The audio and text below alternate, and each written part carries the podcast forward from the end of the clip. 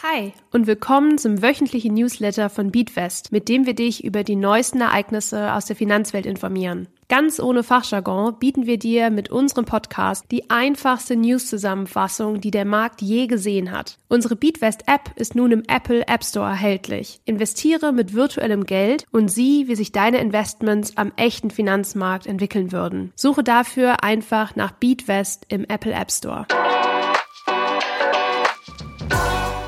Hi, ich bin Lisa von Beatwest und wir schauen uns jetzt gemeinsam an, wie es künftig mit der Inflationsrate weitergehen könnte. Sicherlich kannst du dich noch an den extremen Anstieg der Preise, beispielsweise an den Tankstellen und Supermärkten in den vergangenen zwei Jahren erinnern. Ein großer Auslöser hiervon war der Ukraine-Krieg, der Lieferketten unterbrochen und für ein Chaos am Energiemarkt gesorgt hat. Zwischenzeitlich war die Inflationsrate in Deutschland deshalb sogar zweistellig und hat sich damit stark vom Inflationsziel der EZB entfernt. Aktuell liegt die Inflationsrate in Deutschland bei 2,9 Prozent. Vielleicht weißt du bereits, dass die Europäische Zentralbank, kurz EZB, die Inflationsrate versucht, nahe, aber unter 2 Prozent zu halten. Warum ist das eigentlich so?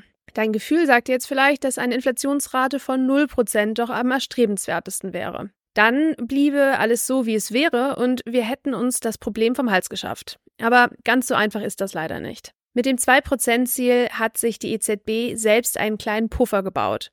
Denn eine Deflation ist weitaus gefährlicher als eine Inflation. Bei der Deflation wird das Geld immer mehr wert. Das führt dazu, dass die Preise fallen und die Unternehmen immer weniger Gewinne einfahren und somit auf lange Sicht die Wirtschaft schrumpft. Du merkst also, Deflation ist das genaue Gegenteil einer Inflation. Das Deflationsszenario möchte die EZB auf jeden Fall verhindern. Und dies ist der Grund, warum die Inflationsrate mit 2% eher leicht in Richtung Inflation zeigt. Das Inflationsziel der EZB ist übrigens symmetrisch. Damit ist gemeint, dass eine positive Abweichung genauso ungern gesehen wird wie eine negative Abweichung. 1% Inflation ist dementsprechend ebenso unerwünscht wie 3% Inflation. Aber wie geht es denn jetzt eigentlich mit der Inflation weiter und was sagen die Prognosen für 2024? Deutsche Wirtschaftsexpertinnen sind der Meinung, dass wir das Schlimmste schon überstanden haben. Ein ähnliches Bild spiegelt auch der Rat der Wirtschaftsweisen wider. Sie gehen von 2,6 Prozent aus.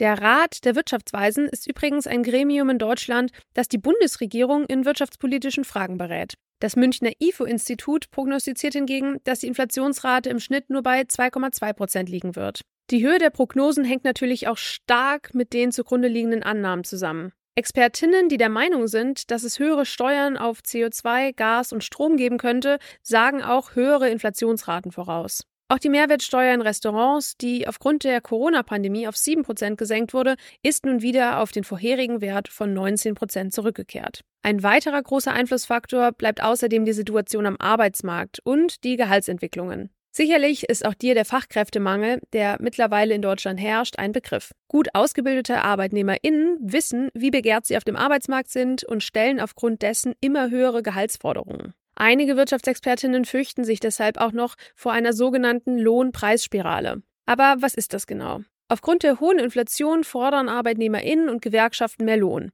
Die höheren Lohnkosten könnten dann auf die Produkte umgelegt werden, sprich die Preise steigen. Zuerst werden die Produkte teurer, dann steigen die Löhne aufgrund dessen, im nächsten Schritt steigen dann wieder die Produktpreise und so weiter. Wichtig. Nur weil du jetzt wieder Zinsen auf dein Geld bekommst, heißt es nicht, dass du ums Investieren einen Bogen machen solltest. Denn auch wenn wir das EZB-Inflationsziel wieder erreichen, machst du immer noch kein Plus. Viele Banken haben in den vergangenen Monaten ihre Tagesgeldzinsen wieder gesenkt und der aktuelle Durchschnitt liegt bei gerade mal 2%. Wenn es gut läuft und die Inflation in Zukunft wieder bei 2% liegt und du weiterhin 2% Zinsen auf dein Tagesgeld bekommst, bleibt dir genau 0% Rendite übrig. Die durchschnittliche Rendite eines der bekanntesten Investmentprodukte, namentlich des MSCI Worlds, beträgt jährlich hingegen 8% und nur deshalb sind auch Investitionen an der Börse eine der wenigen Wege der Inflation langfristig ein Schnippchen zu schlagen. Der beste Tag, um mit dem Investieren zu beginnen, war gestern. Worauf wartest du also noch?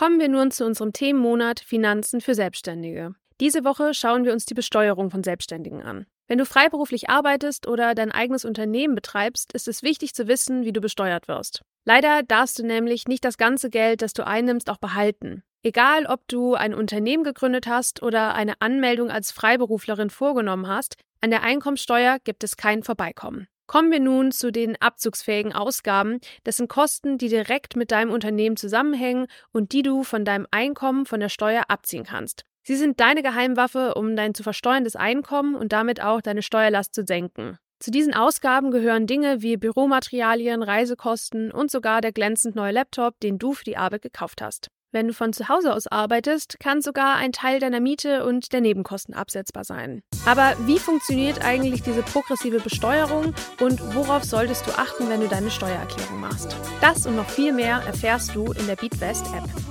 Der Inhalt dieses Podcasts dient ausschließlich der allgemeinen Information. Diese Informationen können und sollen eine individuelle Beratung durch hierfür qualifizierte Personen nicht ersetzen. Die hier angegebenen Informationen stellen keine Anlageberatung und keine Kaufempfehlung dar.